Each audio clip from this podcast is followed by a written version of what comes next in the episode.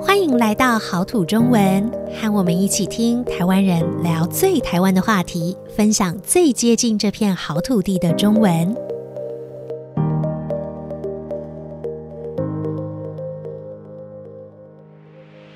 Hello，大家好，欢迎收听今天的好土中文。你想来台湾学中文吗？今天我们就要和 Joanne 一起聊到台湾学中文，你会碰到哪些事情？欢迎 Joanne。Hello，大家好，我是 Joanne。嗯，说到出国啊，因为疫情的关系，可能很多人都有好一阵子没出国了。真的，但最近真的，我觉得疫情的状况慢慢的变好了，所以也开始有人在规划出国了。对的，所以呢，呃，开始有人出国之后，我们在台湾这边呢，也开放了一般的华语学生来台湾学中文、学华语了。嗯，所以那到底想要到台湾来学中文、学华语，呃，中文就是华语。我们在台湾习惯说，外国人来学中文的话，他们学的这个叫华语。嗯，要怎么样申请才可以来台湾学华语呢？嗯，首先，如果你想要来台湾学华语呢，你可以先上网看一下，搜寻四个字“华语中心”。嗯，对，那在台湾很多大学都有华语中心，这就是专门让外国人申请来学华语的地方，所以可以先找华语中心，你就知道可以在哪里学华语了。对，那在选择华语中心的时候呢，你可以先看一下你自己，呃，比较想住在什么样的地方，因为台湾不太大，那在北部、中部、南部、东部。其实都有华语中心，对，像如果你是想要住在大城市，你可能就选择台北的华语中心，嗯，然后你想要经常去海边玩，嗯，你可能选东部，我觉得不错，对啊。那如果你喜欢去山里玩，也许就是南投是个好地方，对，可以常常爬山，嗯，所以看你喜欢什么样的环境，或是像。啊、呃，有些人喜欢吃一些台湾美食小吃啊，那你可能会去台南或是去嘉义这样子的地方。哦、当然，高雄也很不错，嗯，也可以看海。那所以这个部分呢，就会看你自己喜欢住在什么样的地方来决定你想要去哪一个城市里面的哪一个大学，那里面就会有适合你的华语中心。啊、呃，不过刚刚有提到说，其实比较大的都市像。呃，在台湾，我们最大的一个都市是台北嘛。那台北因为它是、嗯、呃外国人相对比较多的大城市，所以它的华语中心也是最多的。对，但是在台北的话，当然你的生活费也会比其他地方再高一点。嗯，对，嗯，我觉得这个是一定要考虑的部分，因为你来台湾生活。对，所以如果说像我们刚刚说的选华语中心，我觉得这也是其中一个考量。如果你要在大城市里，那它的生活费一定比较高。嗯，但是大城市呢，它的好处就是它的交通可能比较方便，因为嗯，嗯，像台湾不是每个城市都有呃捷运，有一些地方没有捷运，嗯、当然都有呃，大部分都有公车，嗯、但是。有些地方我们可能比较习惯是骑摩托车或是骑脚踏车，对，嗯，所以说，呃，在其他地方学华语的话，它的交通可能没有台北那么方便，但是它的生活费生活费便宜，便宜很多。我觉得还有一个特点是什么呢？就是有些人会说他特地喜欢找不是最大的城市，不是这种很忙碌的大城市里面学华语，是因为通常外国人会少一点。那你练习说中文的机会就会比较多，没错，呃、嗯，因为可能在台北，呃，就是很多人很习惯会说英文，所以如果有时候你走在路上，你想要练习说中文，可是对方会跟你说英文，那如果对方也想练习说英文，对，台湾人就。是也蛮想练习说英文的。如果在其他地方的话，你你必须说中文的机会会比较多。对，然后我觉得交通方不方便这件事其实也是看人，因为如果你就是很习惯走路，很喜欢骑脚踏车，嗯，其实我觉得也没有那么不方便。尤其大多数的华语中心，我们说它是在大学里面，对，大学附近其实你想要的、该有的生活上的所有的都有，都有了。我觉得不会太不方便。是的，是的，只是说可能没有办法让你常常逛街这样子而已。嗯，那生活费跟学费，通常来台湾学华语的话，这大概会花多少钱呢？嗯，说到钱啊，我们先讲一下，我们在台湾用的钱叫做新台币，就是 NTD。那它的和美金的呃兑换的比率呢，汇率大概是三十比一，也就是三十元新台币兑换一美元。那学费的话，这个会看。每一个学校的上课的时数，也就是你上课多少个小时。那一期来说，一期大概是三个月，大约会是两万或是三万块一期。生活费的话呢，我想大概有几个项目，像是房租，你没有住宿舍的话，你会在外面租房子。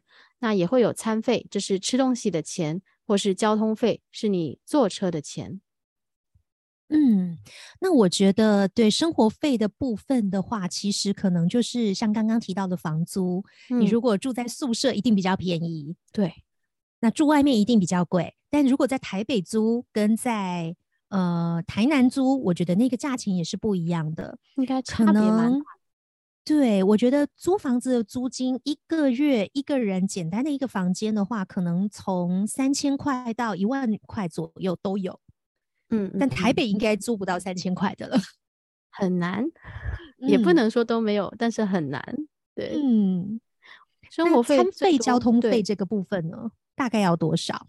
嗯，餐费、交通费的话，我自己觉得餐费在台北的话，一天可能要算个两百块左右，大概两百块。嗯、那如果算一个月的话，我先算在台北租房子，假设六千到一万块左右，那加上餐费、交通费。我觉得台北的生活费，它的范围可以是一万到两万之间。嗯，这是一个月的生活费，对不对？对，加在一起一万到两万块。对，嗯。那如果不在台北的话，有可能再便宜一点。那当然就要看你吃东西，你的习惯，吃便宜一点啊，吃贵一点啊。因为台湾有很多便宜的小吃。对。但当然，如果你想要吃的非常均衡，就是每一餐有肉、有菜、有饭等等，嗯、呃，也许不是那个最便宜的价位。对。所以，所以要看你吃什么，吃什么，住什么，就会影响到你的生活费。但是在其他地方生活，可能可以便宜个几千块，我觉得。对，嗯嗯嗯。所以大概就是你就可以算一下，你要来三个月，如果一个月是一两万块，哦，你就可以知道你大概需要准备多少钱了。嗯，那在台湾呢，我们学华语都是一季一季的，大概就是三个月、嗯、六个月、九个月。所以你要先打算你来多久，然后然后你去。报名多久的课程哦？所以第一步就是先跟华语中心报名。是的，你要先报名完成以后呢，华语中心他就会告诉你怎么办签证。那这个签证可以来台湾多久啊？啊、呃，来台湾的签证呢，现在就是有两种，一种我们叫停留签证，一种叫做居留签证。那一般申请来学华语的呢，都会是拿停留签证。它可能是三十天、六十天、九十天，或是一百八十天这样子的。那居留签证呢？这个我们叫做 ARC，一般只会给来一年以上的人申请。那我可以一直念、一直申请、一直留在台湾吗？如果你的出席情况良好，就是说你很少缺课的话，然后你的成绩没有不及格，呃，一般是可以拿着在学证明去。移民署去办理延长签证的，那就可以一直延长，一直延长吗？还是不行啦，还是有一个规定的期限的。所以一般的停留签证最久是一百八十天。如果你打算待超过的话呢，可能要改办居留签证，或是你出国再重新申请签证，再入境台湾一次。那这样子的话，如果我打算在台湾留很久，可是觉得生活费、学费也都要花钱，我可以去打工赚钱吗？哦，因为你是来台湾申请读华语，就学中文的，你的目的不是工作，所以你的签证呃不可以打工。打工的话，那是非法的。嗯，那我应该准备很多钱，然后再来台湾这样吗？还有别的方法吗？